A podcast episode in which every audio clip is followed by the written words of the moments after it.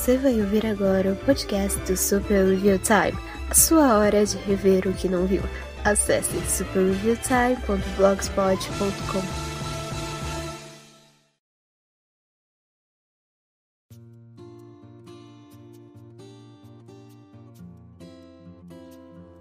O bem vence o mal, espanta o temporal, azul, amarelo, tudo é muito belo.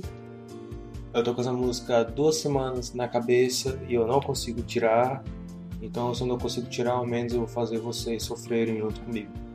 Mas tirando isso, olá você que está indo para o trabalho, indo para a faculdade, que está voltando do trabalho, que está voltando da faculdade, você que está lavando a louça enquanto escuta isso, vocês estão fazendo um ótimo trabalho.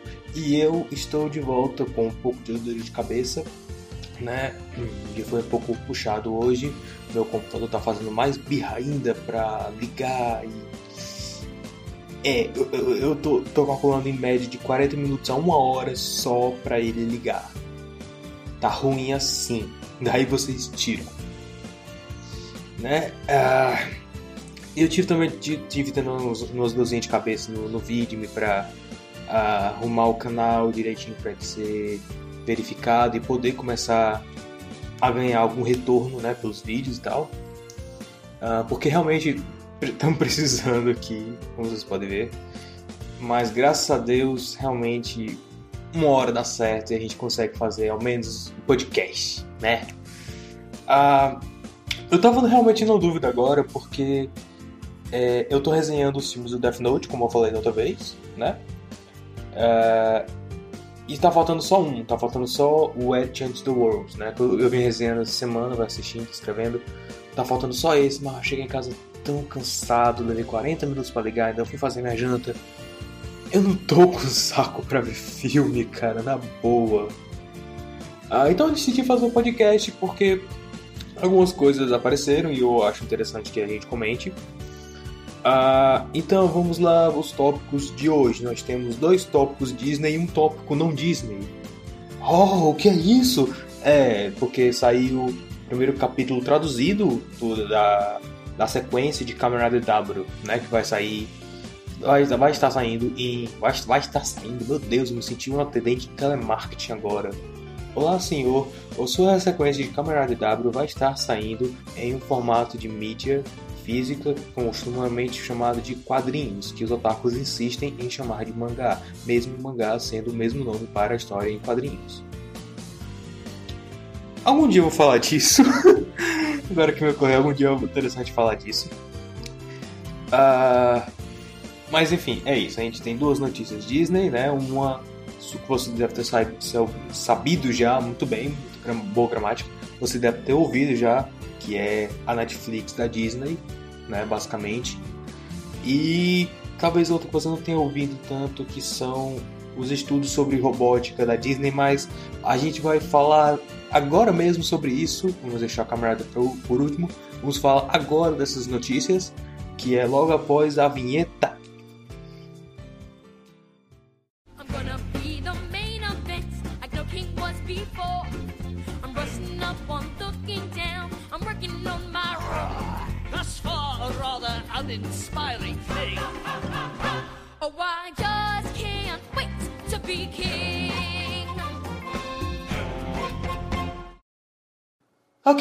Vocês devem ter ouvido, a Disney basicamente rompeu com a Netflix, né? O que é meio estranho até, porque algum tempo atrás a Disney ainda tem, né, um contrato até o presente momento assim, ainda não oficializaram nada né? A Netflix continua operando com uh, coisas da Disney, da Marvel e Star Wars, mas, por exemplo, a Disney estava com um contrato com a Netflix de que quando saísse os filmes do cinema, o primeiro lugar que ia ia ser para Netflix, não ia ser para HBO, não ia ser para Telecine, não ia ser para nada disso, ia ser para Netflix.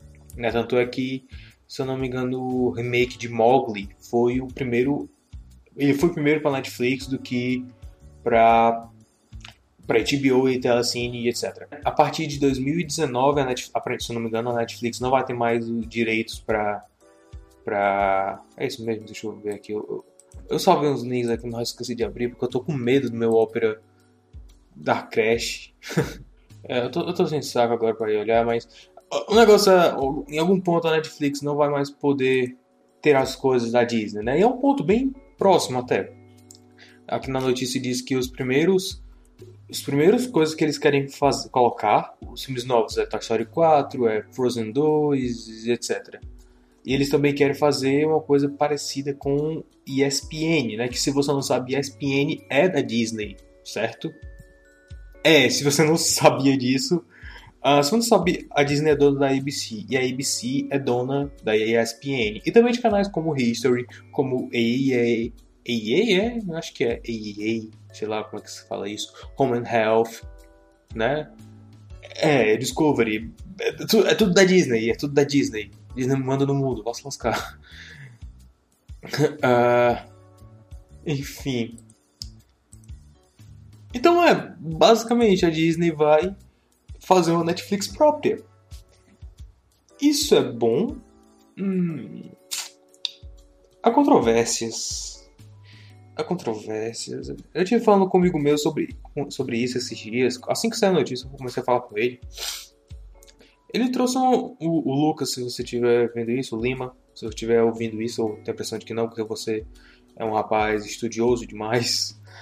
Uh, a ideia dele é interessante, assim, a forma como ele previu as coisas, porque é, basicamente a Disney agora está se separando da Netflix, né? Aí eu pensei, não, a Netflix agora vai ter que fazer as coisas dela própria, né? Vai vir pouca coisa original para ela, assim, de outras, outras, outros estúdios, né? Isso não é muito bom, porque aí a Warner também vai querer entrar no, na, na onda. Outros estúdios também, exceto a DreamWorks, porque parece, aparentemente a, a DreamWorks é da, da, da, Netflix agora, né? Eles têm feito algumas séries exclusivas para lá, Gato de Botas, o Troll Hunters, a Cruz o Início, eu tenho quase certeza que tem outra lá que eu não me importo. Ah, o como Treinar Seu Dragão. Também tem uma série lá. Eu não, não sei se é exclusiva da Netflix. Mas eles têm uma série exclusiva da Netflix lá. Então outras empresas vão acabar indo no mesmo ramo, mesma onda. E isso não é muito bom. Não é bom, porque, primeiro, a Disney, né, ela já anunciou que vai fazer coisa própria para essa plataforma, né? E assim, como o meu amigo ele falou, o Lima, ele os caras vão limitar a criatividade, de certa forma. Eles vão fazer coisas para aquela plataforma. E isso, de uma certa forma, vai acabar tendo que dar para eles certas limitações, certas notas, né, guidelines, para eles não saírem muito daquela zona de conforto ali.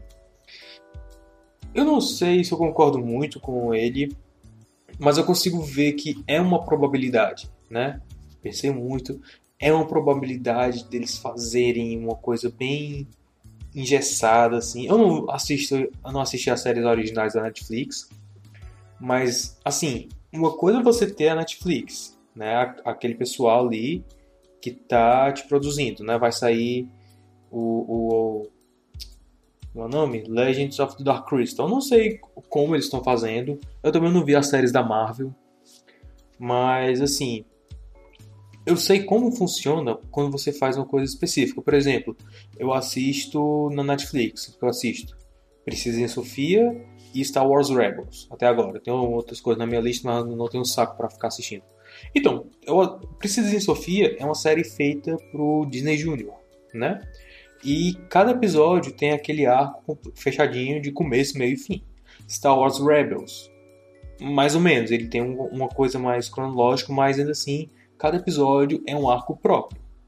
Quando você pensa em uma plataforma de streaming, você faz uma, uma temporada toda. Você faz pensando que aquela, o usuário ele vai assistir tudo de uma vez, ele vai maratonar. E cada final de episódio ele vai meio que te deixar curioso pelo próximo, como uma novela, como alguns livros, se eu não me engano, o Código da Vinci ele usa um pouco dessa artimanha. Eu não li o Código da Vinci, eu assisti Castlevania, agora que eu lembrei. Eu assisti Castlevania, mas. Eu até pensei em comentar no podcast, mas é tão meh Digo, é boa, é bem feita, mas eles não terminaram. O fato é esse. Eles não terminaram a série. Eu não consigo comentar em algo que, que, que eu, eu não sei se vai continuar, entende? É tipo. É meio estranho. É como se o comentário daquilo ali é só como se fosse primeiras impressões, porque aquilo não é algo completo. Né? Mas foi vendido como algo completo, então meio deixa aquele gosto meio amargo na boca, né? Ao contrário, ao contrário do que eu vou fazer daqui a pouco, que é comentar as primeiras impressões do, dos quadrinhos de Camarada W. Eu sei que eles vão continuar e eu, eu já comecei a ler esperando aquilo mesmo, então tá de boas. Ah, mas onde que eu tava assim, Netflix, né? E outra, vai criar, vai gerar um outro problema, né? Porque assim, Netflix ela junta várias coisas naquele lugar. Né? Vários estúdios, várias séries, vários gêneros, que é muito bom, muito interessante, até para ressuscitar séries antigas, né? Tem o desenho antigo dos Caça-Fantasmas, tem, tem umas coisas antigas lá que são muito interessantes. Né? Nem todos chegam aqui, é claro. Eu ainda não, não aceito, eu não acho que seja uh, moralmente aceitável que a Netflix não tenha Darby ou Gills, por exemplo. Não é. Tem o filme da Malévola, o filme da Malévola tem, mas não tem Darby O'Gills. Fazer o que, né? Vamos baixar. Yo-ho, yo-ho, apart like from me. E é justamente isso. Se mais empresas entrarem nessa onda, a pirataria vai acabar aumentando porque se torna meio que um peso pro usuário, né? Porque assim, Netflix tá tudo lá junto. Você não sai muito perto ali. Mas quando você começa a separar demais, começa a ficar.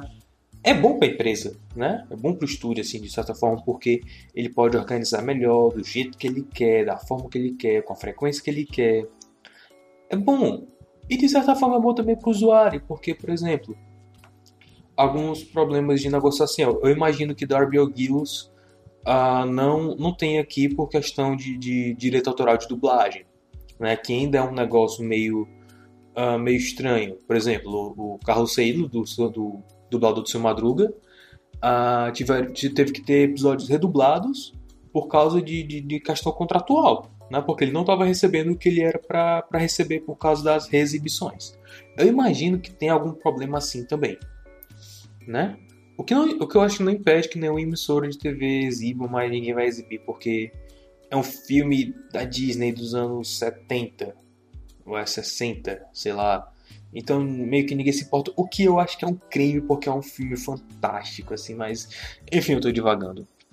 Mas o ponto é, com uma plataforma dessa, talvez seja mais fácil, assim, para você chegar pros caras e pedir uma coisa antiga. A Netflix já tem um sistema assim, né? que você pode chegar lá e pedir, mas com, com coisa específica, assim, focado numa coisa só, talvez os caras vejam mais interesse nas coisas deles mesmos. Eu, eu não sei. Eu não sei, mas o que complicaria seria para o usuário, porque você teria um aplicativo para Disney, um aplicativo para Warner, um aplicativo para Paramount. Não, ninguém vai querer. Não, pior que tem gente que vai. Eu odeio a Paramount. Eu odeio, eu odeio a Viacom, eu odeio a Nickelodeon. Mas com certeza que vai querer ir mais enfim, é de barro. Ah, no WhatsApp. Ah, no Tali. Enfim. Hum. Eu me, me, perdi agora. Desculpa, gente. Eu tô, eu tô com dor de cabeça, tô com sono. Mas eu queria fazer isso logo, então é. Mas é, teria esse problema ainda. A gente não. Mas por enquanto a gente não tem muito o que dizer né? Porque eles acabaram de anunciar isso. Ainda vai levar um tempo para eles desenvolverem bem a plataforma. A Disney já tem um aplicativo, na verdade, para assistir filmes, né? Mas não é organizado como esse. Eu nem, eu nem sei se é de graça, se é pago. Que é o Disney Movies Anywhere. E eu acho que só funciona nos Estados Unidos também. Mas outros canais têm. O, o Studio Universal tem, o Cartoon Network tem mas não é com, no mesmo sistema da Netflix. Sim, e outra, por exemplo, eu, é, como o Limo falou, não, nem todos os canais, nem todos, não, todos os canais, nem todos os estúdios, eles têm é esse tamanho que tem a Disney. Não. Não, mas, mas tem, mas tem, mas tem. A Warner tem uma divisão de filme, tem uma divisão de, de série, tem uma divisão de desenho animado. Poderia ser bem segmentado os aplicativos, né? Poderia, uh, por exemplo, o Disney, o, o Disney Flix, sei lá qual é o nome dessa, dessa porcaria, uh, poderia ter um, uma área só para série do Disney Channel. E aí você pegaria as séries antigas do Disney Channel, pegaria Kim Possible, pegaria é, A Família do Barulho, pegaria Dick Long, pegaria qual era o nome daquela série que tinha o Zac Efron? Minha Vida com Derek, eu acho, Sem Sentido. Você pegaria as séries antigas, pegaria os filmes do Disney Channel também. Se, o, se, esse, se essa plataforma fosse nessa direção, poderia ser algo interessante, né? E assim, é, de uma forma até preservação histórica, porque assim você não encontra séries desse tipo para comprar aqui ou para ver na Netflix. Netflix dos Estados Unidos talvez até tenha, mas pra gente não. Né? Complicação de direito autoral, eu acho, de dublagem, não sei. Mas. É, a gente não pode dizer nada ainda. Gente, o máximo que a gente pode fazer é especular, porque a gente realmente não tem muita ideia do que pode vir. Ano que vem, talvez eles vão apresentar alguma coisa. Ou talvez até. A gente está em 2017, 2018, 2019. D23, a próxima D23 daqui a dois anos, eu tenho quase certeza que eles vão lançar o, o, o serviço. Vão anotando aí, me cobrem.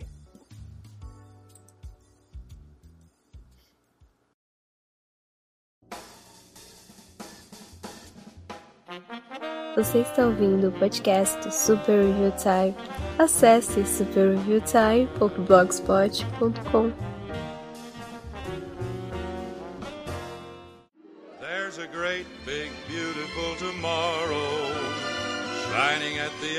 every day. There's a great, big, beautiful tomorrow, and tomorrow's just a dream away. Man has a dream, that's the start. He follows his dream with mind and heart. When it becomes a reality, it's a dream come true for you and me. Ok, nosso próximo é, nossa próxima notícia disneyana é um pouco mais assustadora do que a primeira, né?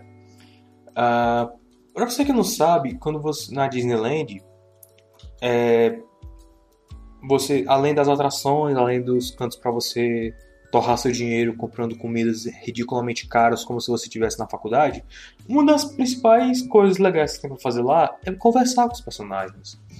Ah, você pode pesquisar. Tem um Flickr de um cara que ele tira fotos profissionais lindíssimas do, dos personagens da Disney, das princesas, do, dos, dos, personagens Peter Pan, ou só do parque mesmo. Ah, e tem vídeos da galera conversando com os personagens. É um negócio lindo demais, assim, sabe? Minhas fotos favoritas são as que tem os personagens de lá com os pivetes vestidos como eles, né? É, é lindo demais, é lindo. É, e assim, quando você conversa com os personagens, é interessante porque os caras, os atores, eles têm umas respostas bem interessantes, né? Não são todos, claro, né? Mas assim, quando você pega alguém que conhece bem o personagem, né? E que tem jogo de cintura ali pra conversar contigo, é um negócio muito legal. Eu fico vendo assim os vídeos dos caras que. Tem, tem um cara que ele levou que foi. Eu acho que foi um Bolton, foi um Bolton que ele mesmo fez da Tinkerbell e entregou para ela. E ela ficou meia hora agradecendo ele. é muito legal, muito fofinho. Essa ilusão de, de mágica que os caras da Disney querem ter é muito fantástica, né? Mas infelizmente isso vem com preço, né? Uh, tem um depoimento de um cara que ele era amigo de Jack Sparrow, né? Porque quando você é um ator na Disneyland, você não pode dizer que é aquele personagem, você só pode dizer que é amigo daquele personagem. Né? Tipo, o, o cara era, era, era, o Jack Sparrow, né? Ele não podia dizer lá fora que ele era o Jack Sparrow, ele só podia dizer que ele era um amigo do Jack Sparrow, um primo do Jack Sparrow. né, para não estragar aquela ilusão de magia, aquela consistência que eles têm lá.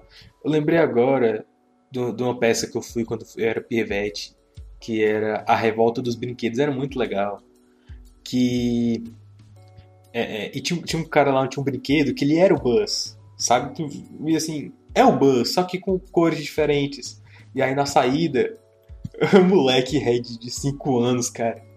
Na saída eu vou falar com ele, aí eu disse, você parece o Buzz Lightyear. Aí ele, ah, eu sou primo dele. É esse tipo de, de, de, de fantasia. Eu sabia que o cara, aquele personagem não era primo do Buzz, mas aquela resposta ali naquela hora é muito legal. Sabe? Pra uma criança aquilo ali é, é fantástico demais. Enche a cabeça de imaginação. Por que, que eu tô dizendo tudo isso? Bom, tem esse depoimento do cara que é o Jack Sparrow, né? Voltando, cara do Jack Sparrow antes de prosseguir. Uh, ele era um cara que eu vou deixar o link da, da, da, do depoimento dele na descrição do vídeo. Se você estiver ouvindo pelo MP3, depois olhe no canal do YouTube ou do vídeo, mas não sei se eu vou botar isso no vídeo, que é, é, eu boto lá os links, certo? Para você dar uma olhada depois. Se você souber ler inglês, vale muito a pena ler, porque é um texto muito precioso para você entender bem o que se passa lá dentro. Então, o cara conta como ele se fantasiava de pirata, especificamente Jack Sparrow, porque ele era realmente parecido com Jack Sparrow, né? Eu posso estar enganado em alguns detalhes, faz tempo que eu li, mas... Enfim, esse é o básico da história. Uh, ele...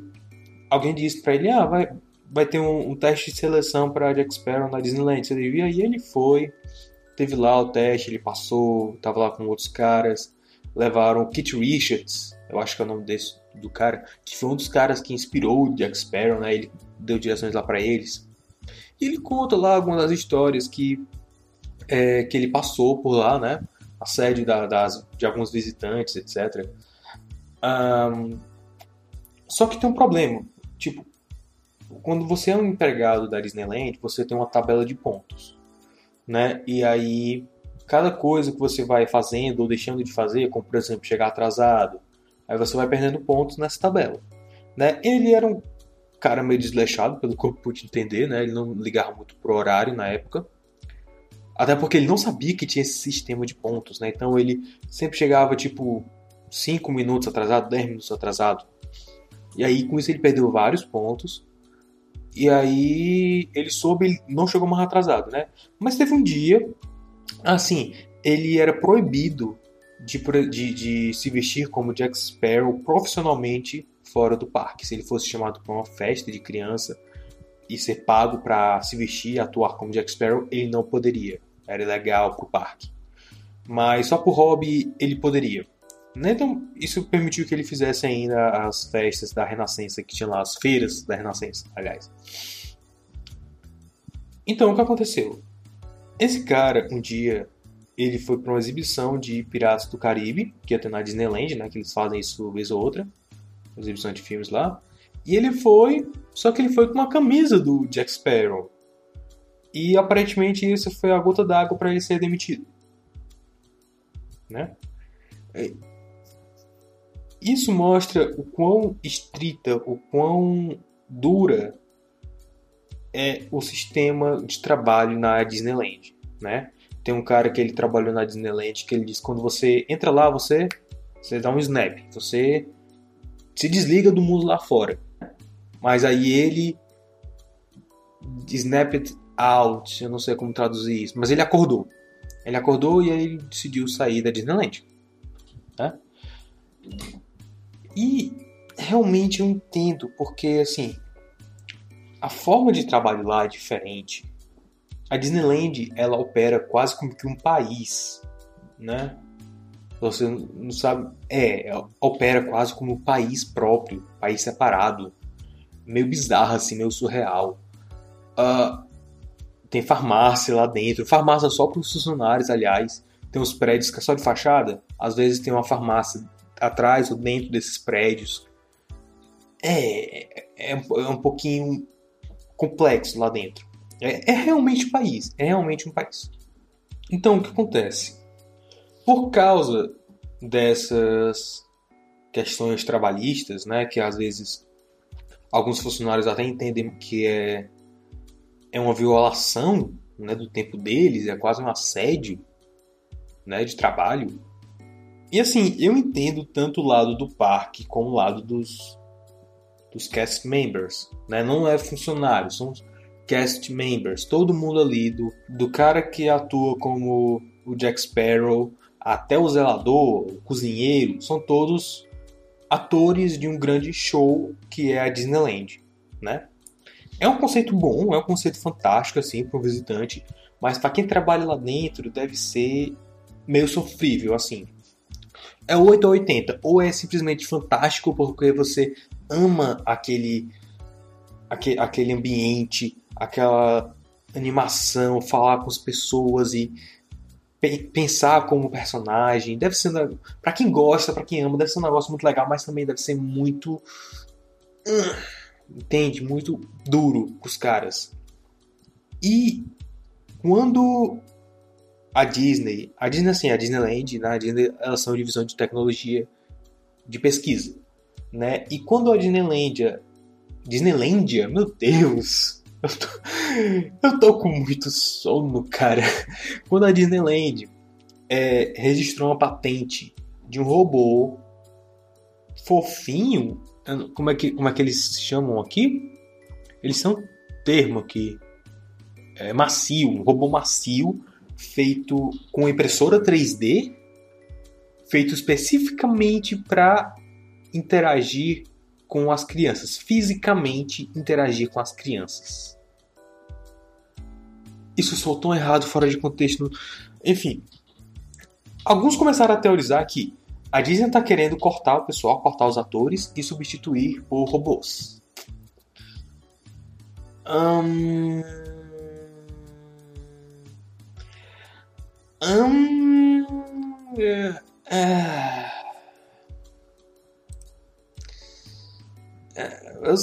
Pra quem gosta de uma boa teoria da conspiração, deve ser um prato cheio, maluco, porque imagina aí a Disney liderando o próximo os robôs da Disney criando consciência própria para dominar o mundo, né? Ia ser tipo Westworld.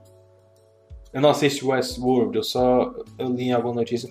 Enfim, é um negócio meio complicado de você dizer, porque assim, uh, primeiro que o projeto que eles têm aqui, se você realmente pesquisou sobre o negócio, é, tem duas imagens aqui que são da patente, né? Uma é um modelo poligonal e a outra é uma patente mesmo, com mostrando os pedaços do robô e tal.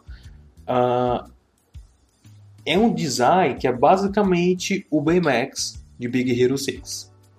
Então, a ideia inicial é, seria de fazer um robô como o Baymax, né? E esse robô seria controlado à distância por um controle remoto. E isso é bom ressaltar que não é coisa nova. Isso já é feito há muito, muito tempo.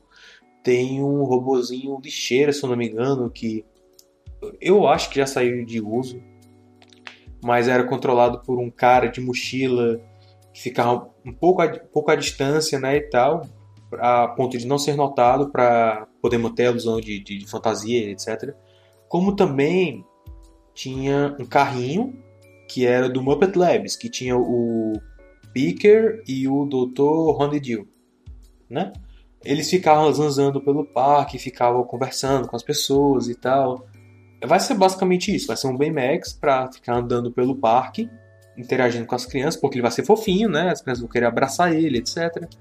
E um cara vai ficar por ali, olhando o robô à distância, mexendo nos comandos e falando. E a voz dele vai sendo transmitida pelo robô. Isso significa que a Disney vai demitir os atores, vai demitir a atriz da Branca de Neve, da Cinderela, do Jack Sparrow, da, da Sininho, do Aladdin, da Jasmine, da... Não! Provavelmente não. Assim, a probabilidade é tão baixa. Vamos fazer hipótese. Vamos pegar a Cinderela, tá? A gente demitiu a atriz da Cinderela, vai botar um, uma robô no lugar dela. Né? Lembrando sempre, quando os personagens são humanos, eles são face characters. Né? São os caras que se maquiam, que botam peruca, que botam roupa e, e tem que se expressar. Né? Eles não são aqueles caras que botam o cabeção do Mickey, o cabeção da, da, da Rainha de Copas. Não, são os caras que atuam mesmo, são atores, é teatro. Você tira a Cinderela e coloca uma Cinderela robô bem parecida com o desenho, né? Porque é mais fácil de modelar e tal. E aí mesmo assim você vai ter que ter alguém à distância controlando ela. Então, não parece uma troca justa. Você vai trocar quando você chega na Disneyland para falar com o personagem, você quer ver o personagem real, real ali. Tanto é que a, o design da roupa deles é diferente e, di, e difere dependendo, dependendo, do clima. Se for um clima mais quente, eles usam uh, um estilo de roupa mais folgado. Se for um clima de inverno, usa roupa mais longa. A Jasmine usa, usa como é tipo um poncho, né? A Ariel usa o vestido dela de, de coisa. A, a Branca de Neve usa manga longa. A Tinkerbell usa a roupa dela de frio que ela usa ela usa no Segredo das Fadas. Muda. É um negócio diferente, um negócio mais realista. É a fantasia virando realidade. E, é, e são atores de carne e osso. É uma, uma coisa totalmente diferente. Quando você tem um robô, você sabe que aquilo não é real.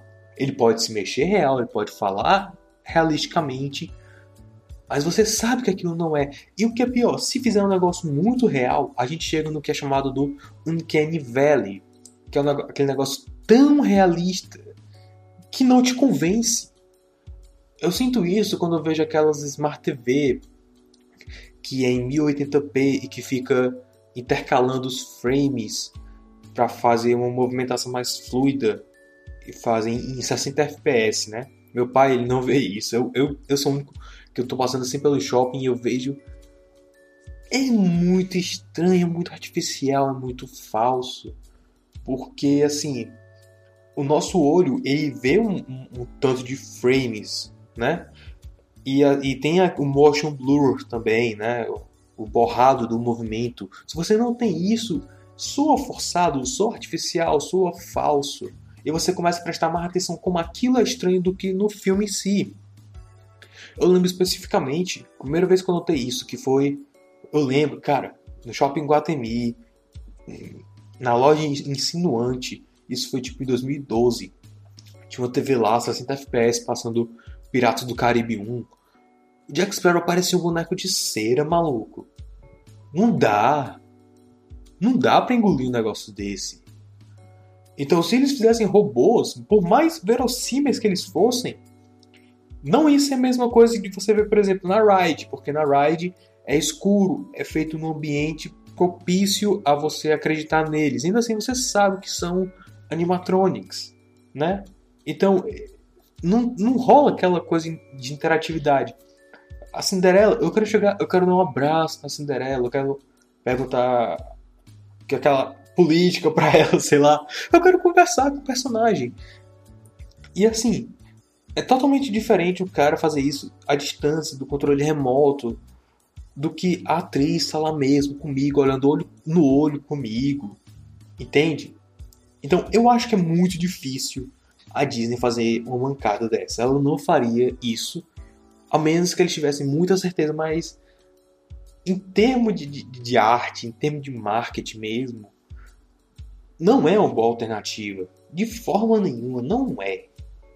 Mas não é mesmo. Se eu for pra Disneyland, eu quero ver os personagens em, carne e osso. Eu quero ver a Alice, eu quero ver a Tinkerbell, eu quero ver a Cinderela, eu quero ver a Branca de Neve, eu quero dar um abraço nelas. E aí você. Ah, imagina um moleque dando abraço e aí sentindo as engrenagens e ouvindo. E tirar totalmente aquela ilusão de, de, de fantasia que os caras têm. A minha teoria é que eles vão fazer basicamente para isso mesmo é um outro passo daquilo que eles já vinham fazendo com o robozinho de lixo e com os Muppet Labs, né, o carrinho do Muppet, Muppet Labs. É uma outra evolução disso. O que, que eles podem fazer com isso agora? O Baymax. Por quê? Porque o conceito dele é ser um robô fofinho, um robô abraçável. E para isso eles precisam de um material que seja mais mais macio mesmo, né? Mais resistente também. E de um cara à distância para poder falar. O BMX ele tá na Disneyland, você pode chegar lá, pode abraçar ele, mas se eu não me engano é uma pessoa na fantasia mesmo. Em que mais eles poderiam usar isso? Olha, é, é complicado. É complicado, mas eu conseguiria pensar em, em algumas alternativas para isso. Assim, se você for ver os personagens bem a fundo, uh, talvez uma ou outra coisa assim, mas no momento eles estão focando mesmo do Baymax, como dá para ver na, nas ilustrações aqui, né, da patente. Então, fiquem tranquilos, a Disney não vai fazer isso agora, tá? A Disney não vai é, é, cortar pessoal deles todinho, os atores e os face characters para substituir por robôs. Tá? Isso é teoria da conspiração. Isso não vai acontecer tão cedo. Eles não seriam tão idiotas a ponto de fazer um negócio desse.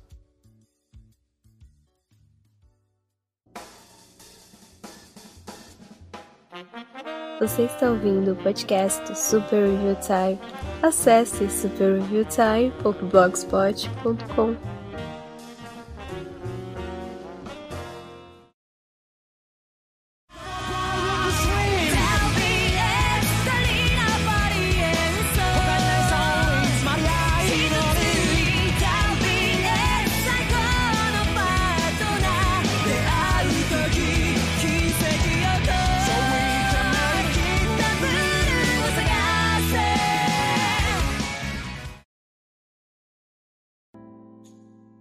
Ok, indo para o nosso terceiro tópico, esse podcast vai ser bem mais curto, pelo que eu estou vendo.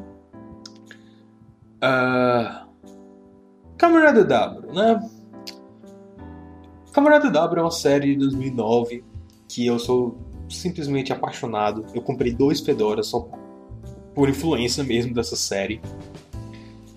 É, e, e acabou virando símbolo do, blog, veja só vocês. É, é uma série sim fantástica, fantástica mesmo. A atuação é, é top, o roteiro é incrivelmente bem construído, bem amarrado. Os crimes de cada episódio são muito interessantes. Eu adoro história de, de, de crime, desde que eu era criança, com Scooby-Doo, uh, aí foi para CSI Monk também, que é sensacional. E aí, quando eu comecei a assistir Tokusatsu, um dos primeiros que eu comecei a ver foi justamente The Karenja, né, que era sobre a, a polícia espacial. E Camarada W narra a história de dois detetives que se transformam em um Kamen Rider, né, e cada um controla uma metade do corpo de Kamen Rider, né? É, é simplesmente fantástico. Eu tinha uma resenha pronta de Camarada W há muito, muito tempo, desde o começo do blog eu tinha tipo resenha de Camarada W, Amazon, Decade. E eu tinha mais outra agora que eu não tô lembrando. Assim, Garo. Garo foi a primeira. Foi a única resenha que sobreviveu. Todas as outras eu perdi na formatação, infelizmente. Garo era a única que eu tinha guardado no HD externo. Mas. Eu vou, eu vou fazer uma resenha de, de, de Camarada W algum dia. Mas enfim, foi anunciado que ia ter uma sequência de Camarada W e não seria uh, numa websérie como foi Amazons ou audiodrama ou livros que saíram alguns livros sobre Kamen Riders, né, contando algumas histórias e tal, que eu acho que ninguém traduziu, que é um crime. Mas seria na forma de quadrinho. E não só isso, seria seria um, um quadrinho mais maduro, um quadrinho voltado ao público jovem adulto, né? Não seria ao público jovem infantil, como a série original foi. Uh, e eu acabei de ler o. Acabei de ler, eu li hoje mais cedo, na hora da aula de programação. ah.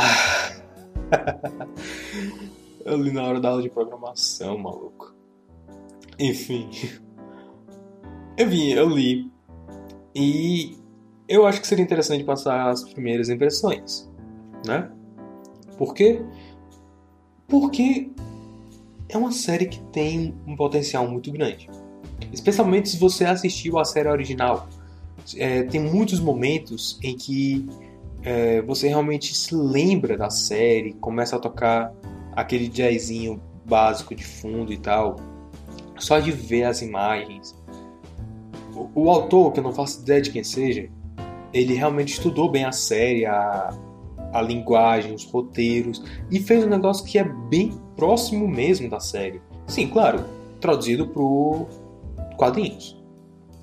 A história desse, desse primeiro capítulo é a de uma bruxa que aparece em Futo, né? E ela começa a deixar suas presas, né? Os homens perdidos quando eles vão atrás dela.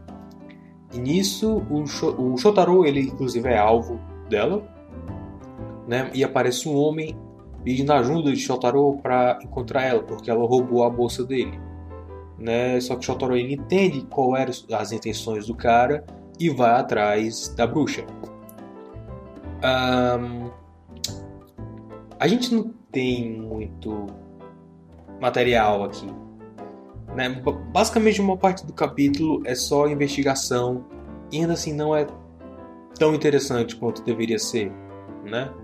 Até porque assim, o, o autor ele você sente assim que ele tá meio desconfortável ainda, ele tá pegando jeito daqui, daqui a alguns capítulos engrena, né? A própria série também foi desse jeito.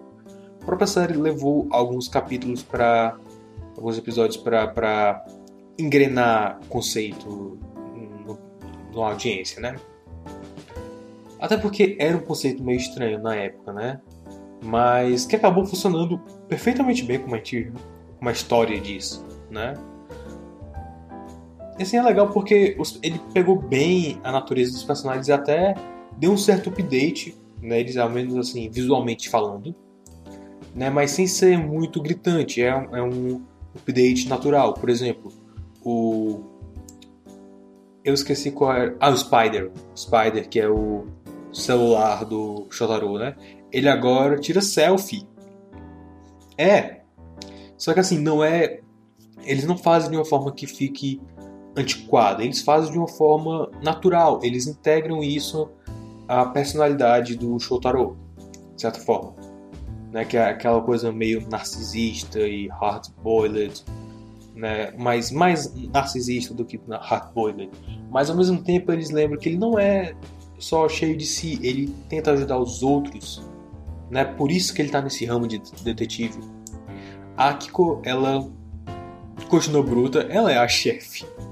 Né, e foi uma transição bem interessante. Ela tá casada, né? Bom. O filme do Axel, que lindo. Desculpa, eu devagar, agora. O filme do Axel é muito bom, que é o filme que, que mostra eles casados. O Axel e a Akiko. Opa, spoiler. Vá assistir W, vá se lascar. Uh, eu, tô, eu tô devagar demais, tô com sono duas horas da manhã, gente. Me ajude. Uh, o. Como é o nome dele? Eu esqueci o nome dele, mas é o cara com, com cabelão lá que também apareceu em Deixa outra coisa, esqueci. O informante lá. É, ele aparece, só que o celular dele tá. Não é mais aquele celular de, de flip, né? É um smartphone comum. Mas ele continua uh, querendo bater a foto da, da, das moças bonitas e de coisas estranhas. Então, continua sendo a mesma essência dos personagens. Eles deram esse update bem sutil e talvez até necessário, né? Porque a gente mudou.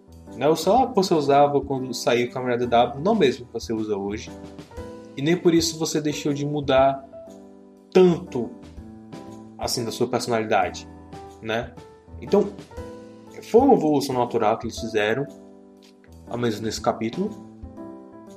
E assim também como crime. É um crime estranho, é um crime um tanto quanto complexo e difícil de você entender, mas tem uma progressão boa de pistas e etc.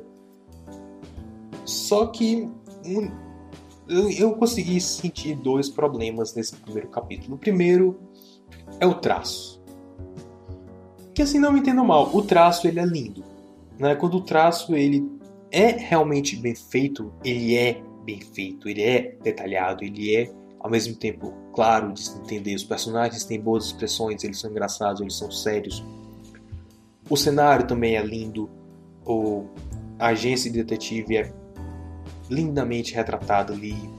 A cidade de Futo também é bem fiel. Os personagens secundários também. Menos talvez a Tomomi Tano e a Kasai, né, que eram as estudantes que a gente não viu muito delas, mas eu achei o design meio estranho assim. Eu só soube que era elas porque eu já estava familiarizado com elas. Mas o desenhista claramente tem problema de anatomia. Porque tem, tem umas horas que o pescoço dos personagens ele tá grosso demais, especialmente e a cabeça pequena demais. Ou então é, um, é uma cena de perfil e a cabeça tá tipo reduzida e afastada para frente, né? Eu, eu, eu, provavelmente isso é problema já do redesign que fizeram no cabelo do Shotaro, que tá bem maior. Ele tá parecendo o Reginaldo Rossi ou o Shotaro Shinomori, realmente não tem muita diferença. Mas é, tá tipo estranho de se olhar só. Em alguns momentos assim, é um, uma coisa constante. O traço é lindo, o traço é bem feito, é bem desenhado, tem uma boa estrutura em geral, mas quando ele fica estranho, rapaz, ele fica muito estranho. Né? Ainda bem que não é muito e eu tenho certeza que no futuro isso pode acabar sendo melhorado. Mas eu tenho muita fé nessa série que começou agora, essa uh, tem muito espaço ainda para melhorar, até porque é, como eles não têm mais limites né, de censura, então eles podem ser mais edge, eles podem ser mais arriscados, como eles já se arriscaram. Né? Tem, tem, tem cena de nudez em público até, e tem uma cena lá do, do que mostra um braço decepado com sangue e tal. Então, eu acho que pode ser interessante, pode ser um update interessante, até porque o pessoal que assistiu naquele tempo agora já cresceu, né? Então é uma forma também de fisgar esse pessoal. É... é a gente não tem assim noção do plot principal, né? Até porque é um episódio de introdução. Talvez o plot principal seja introduzido no final do próximo capítulo, o que é outro problema que eu consegui perceber, mas é algo que eu posso me acostumar. Que é assim: o, o ritmo de um episódio de 20 minutos de Kamen Rider é totalmente diferente do ritmo de um capítulo de 60 páginas, como foi esse, né? De quadrinhos. É um ritmo diferente, é, é um, um flow de narrativa diferente, pode causar uma certa estranheza. Até porque, por exemplo, nesse primeiro episódio ele sequer se transforma. Né? Mas eu não acho que vai se tornar. Eu não acho que vai se tornar um shonen da vida que eles vão passar 30 capítulos na batalha. Não, não acho. É pra, até porque é uma história de investigação. Né? Então eles vão tentar deixar as batalhas só aquele tempo possível e dar foco nos personagens, dar foco na investigação, que eu acho que é o certo que eles vão fazer. Eu não sei a periodicidade, mas eu vou deixar no, no link da descrição o, o Tumblrzinho que fizeram para anunciar quando tiver episódio novo, tá?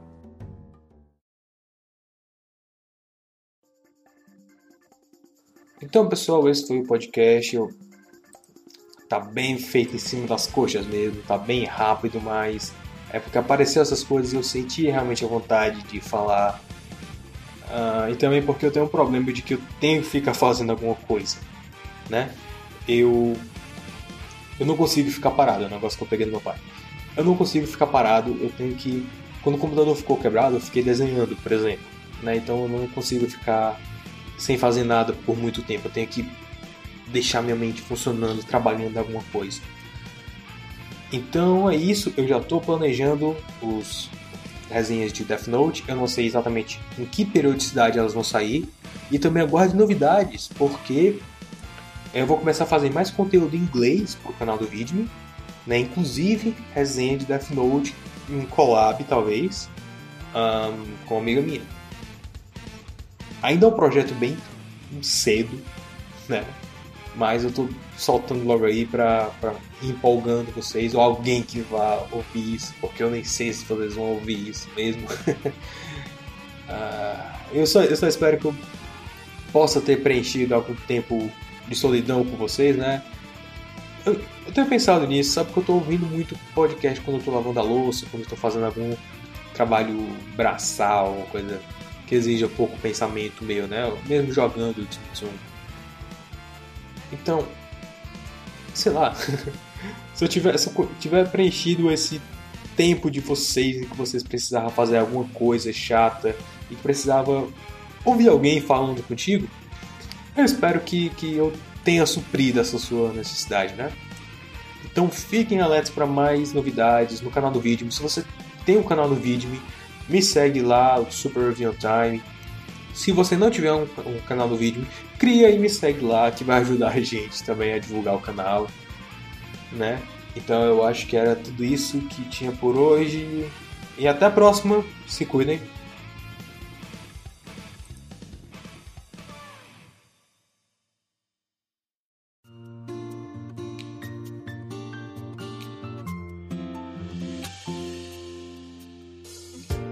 Você ouviu o podcast do Super Review Time. Para mais resenhas e vídeos de coisas semi-obscuras, acesse superreviewtime.blogspot.com.